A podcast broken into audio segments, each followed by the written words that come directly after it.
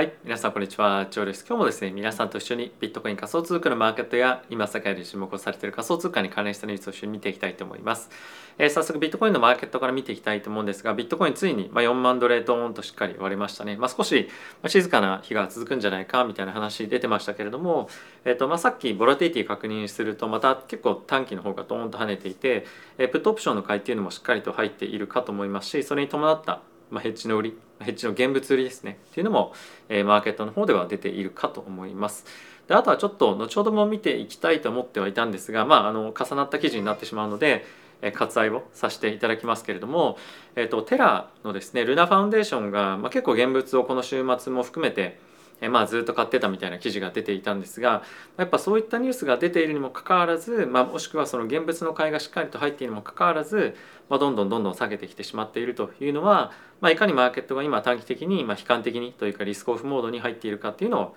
表しているかと思うので、まあ、あのディップを狙っていくっていうのは、まあ、基本的には僕は今狙ってる戦略ではあるんですけれども、まあ、そんな簡単にまあ入っていくっていうよりも、まあ、何か大きく動きがあれば入っていくかもしれませんが、まあ、じわじわじわじわ下げていくような展開に、まあ、今マーケットとしてはあるので、まあ、そういった点は注意をしながら何かしら大きく動いた時にまあ動けるように、まあ、しっかりと資金を持っておくっていうのが、まあ、今は自分が取れる、まあ、一番いい戦略なんじゃないかなと思ってはおります。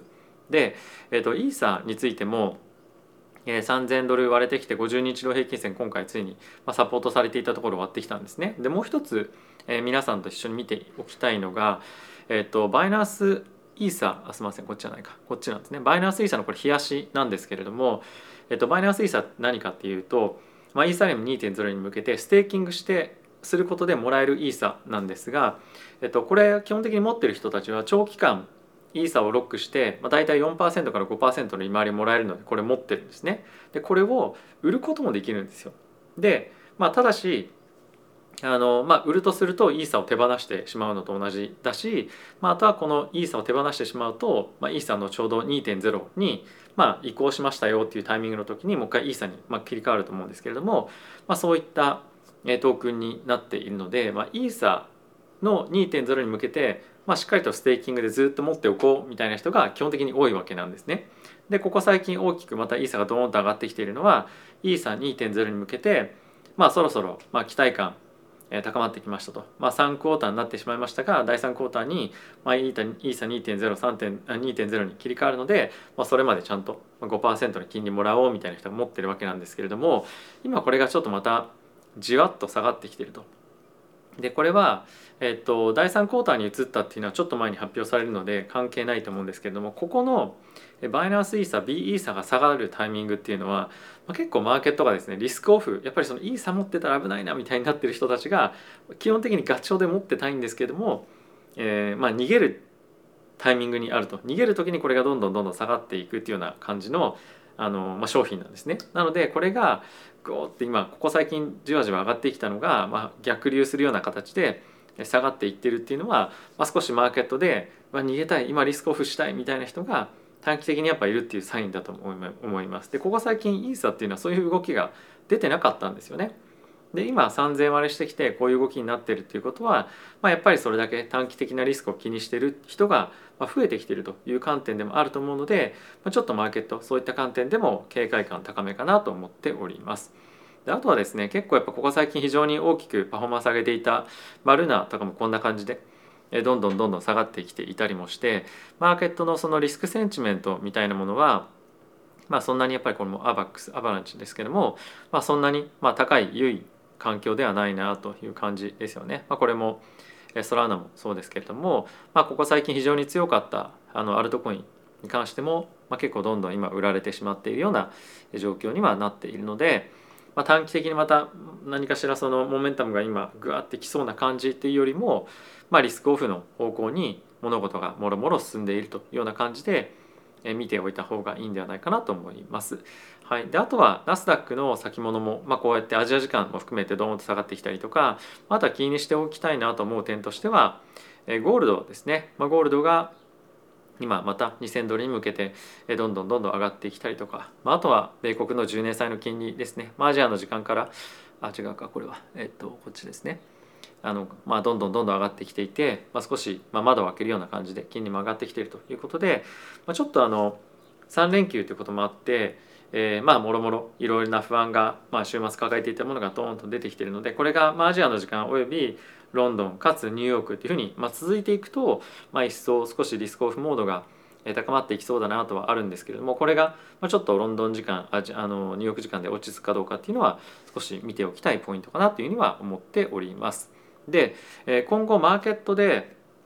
いろいろ仮想通貨もろもろ、まあ、いろんなニュースがある中でおそらくマクロ環境として注目されていくであろうというニュースをちょっと皆さんに2つご紹介をしていきたいと思います。で1つはですね、えー、今ロシア・ウクライナ情勢が、えー、まあ深まっていくというかまあの長引いていく長期化していくっていうところが、まあ、ある程度基本線になるというふうに考えた場合やっぱりですね継続的な物価上昇および金利上昇ですねが非常に懸念点として上がっていると思います。でそうなってくるともちろんアメリカだったりヨーロッパも困るんですけれども、まあ、今新興国はですねどんどんどんどん金利も上がっていく。でかつドルも高くなってしまっているということでドルで変えてドルでお金を借りていたものが、まあ、自国通貨に一回変えていろいろ自国通貨で開発なり何なり行った後にじゃあ最後に払う時にドルに変えてお金を返しましょうみたいなことを通常やるんですけどもドルがものすごく急激に上がっているということでえー、返す債務が、まあ、もっともっと自国通貨をたくさんつぎ込んでドルを買わないとお金が返せない状況になってる。でかつじゃあそれお金足りないからもう一回資金調達をしてお金を借りたやつでそれで返そうみたいなですね、まあ、そういうことをやるわけなんですけれども、まあ、その金利もドーンと上がっていると。でそうすると、まあ、調達コストがまた大きく上がっていてもっともっと今後厳しい状況に来てしまいますみたいな感じで今まさになってるんですね。でパキスタンスリランカに関してはもうほぼ、ま、デフォルト直前ですみたいな感じになっていたりとか、まあ、とは下に行ってみると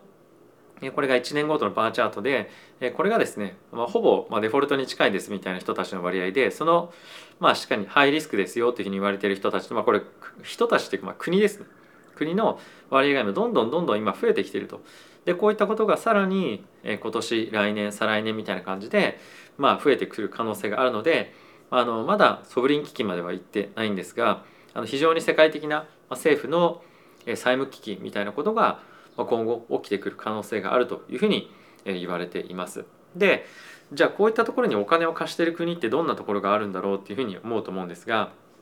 ここ最近ものすごく台頭してきてるのは中国なんですね。でそれなぜかっていうと中国はこのコロナのタイミングで、まあ、アフリカですとかそういった新興国に対してやっぱ自分たちの覇権をですね広げていきたい拡大していきたいっていうのもあってもうどんどんお金貸したんですね。で、えー、5年前ぐらいまではそういった新興国に対しての、まあ、貸してる 総合の金額の2%ぐらいしか担っていなかったんですが、まあ、今彼らはえっと、なんとですねすみませんお腹になっていて、えっと、18%ぐらいになっています。なので9倍10倍ぐらいに今増えてきていて、まあ、非常にこういったところへの、まあ、エクスポージャーっていうふうに言うんですけれども、まあ、債務貸し出しが非常に多いと。で今一応中国としては GDP あの今日ですかねあの発表ありましたけれども、まあ、予想よりもうまく成長している一方でえここ最近のロックダウンですとかそういったものに関しては織り込まれていないでしょうという数値になっていますなのでアウトルック、まあ、将来の見込みっていうのは非常に厳しい状況にあるでかつこういった感じで自分たちがお金を貸している先もま立ち行かなくなってきてるきてるということで、ま結構アジアを取り巻くおよび新興国を取り巻く環境っていうのは、ま非常に厳しくなってくると。で今後、まあ、アメリカの物価上昇金利上昇およびバランスシートの拡あ縮小ですねのスピード感っていうのも注目にはなってくるかと思うんですけれども、まあ、その一方で金利がどんどんどんどん高くなっていくことによって世界各国のこういった新興国の状況情勢も非常に厳しくなってくる、まあ、そうすると世界各国で金融不安というものが出てきて仮想通貨にもま大きくマーケットでま悪いインパクトあるんじゃないかなと思うのでこの辺はしっかりと皆さん見ていただけるといいかなと思います。でまあそんな中ではあるんですが、まあ、一応これボラティティですねあの短期のがドーンと上がっていってることもあって、まあ、少しやっぱり短期的にあの、まあ、下がりすぎたボラティティを買いに来てるっていうところもあるんですがまあ、やはりマーケット今急激にちょっとアジア時間で動いているので、まあ、こういったところのヘッジが入ってきているっていうのはこういったところでも動き見られるかなと思いますしあとは気になっているのがこのタイミングでボラティティが上がっているタイミングでこのえっとレバレッジレシオですね。レバレッジレシオがまた、まあ、上がってきていると。でこれは現物が急激に下がっていることによってまだ、えー、先物の解消っていうのが、まあ、出てないっていうところもあると思うんですが、まあ、こういったところがあの、まあ、かなり過去で見ても、まあ、かなり高い水準にあるので、まあ、こういったところが解消されるような感じで、え、どんどんどんどん、え、ロングが、まあ、切られていくような流れも出てきやすくなるかなと思いますし、まあ、それに伴ってですねえ3ヶ月先の先物と現物の価格差ですね、まあ、これがどんどんどんどんなくなってきてると。でまあこれがなくなってきてるイコール、まあ、先物でポジションを取るプレイヤーがどんどん減ってきてる。およびまあ弱気になってきてるということですね、まあ、こういったところが非常に増えてる傾向が毎日毎日見られているので、まあ、少しあの短期的に、えー、利益をロングで取りに行くというよりも、まあ、ヘッジしたりとか、まあ、あとは短期で、まあ、下に、えー、見てる人っていうのが、まあ、今増えてきていると思いますし、まあ、そういった動きを取ってる人がまさにマーケットで増えてきているということなんではないかなと思っております。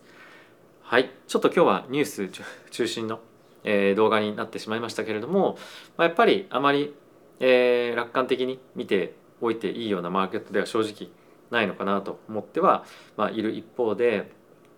えー、まあ、マーケットの中でじゃあ仮想通貨の位置づけが本当にどうなっていくかっていうのはまた少し別の話なんじゃないかなと思ったりはしています。まあ、昨日ちょっと友人と話してたんですけども、まあ、こういった感じでリスクオフになれば僕も真っ先に仮想通貨がま売られやすい、まあ、売られる、ま、下落幅が大きいアセットだとは思っています。でその一方でじゃあそうやってガーって全部のアセット資産が下がった時にみんな何を買うだろうかっていうふうに考えた時急速にお金が入りそうなのは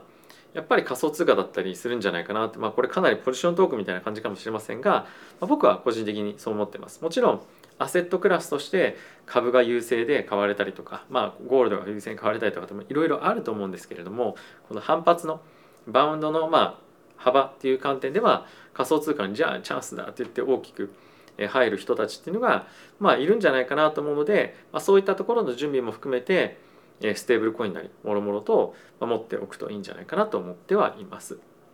はい、あとはなんかあの Bybit の方で、まあ、今キャンペーンやってるっていうのは、まああのまあ、置いておいてあの質問があったんですけどもどういうふうに、まあ、余ってる資産あの、まあ、その何もしてない資産やってますかっていうふうに言ったんですが ByFi センターっていうの ByFi っていうのがあるのでそこであの例えば持ってるビットコインとか持ってる USD テザーとか、まあ、もろもろ運用できるのでちょっと見てみるといいんじゃないかなと思います。でこれはもちろんバイナンスだとかスイスボーグとか、まあ、もろもろ他の取引所でもあるので、まあ、そういった商品というかサービスを、まあ、使いながら本当にコツコツかもしれませんが自分の資産を増やしていくってことを、まあ、やりながら動く時に、まあ、こうは動くんだけども今はちょっと静観しておきたいから、まあ、そういったまあなんですか DeFi みたいなものを定期的に利回りが入ってくる商品に、まあ、しておこうみたいな感じでやっていくと、まあ、よりうまく資産運用できるんじゃないかなと思うので是非そういったところも見ていただければいいかなと思っております。はい。ということで皆さん今日も動画ご視聴ありがとうございました。えー、また、もろもろニュース出てくると思いますので、追って皆さんに、なんていうんですかね、お送りしたいと思います。ではまた次回の動画でお会いしましょう。さよなら。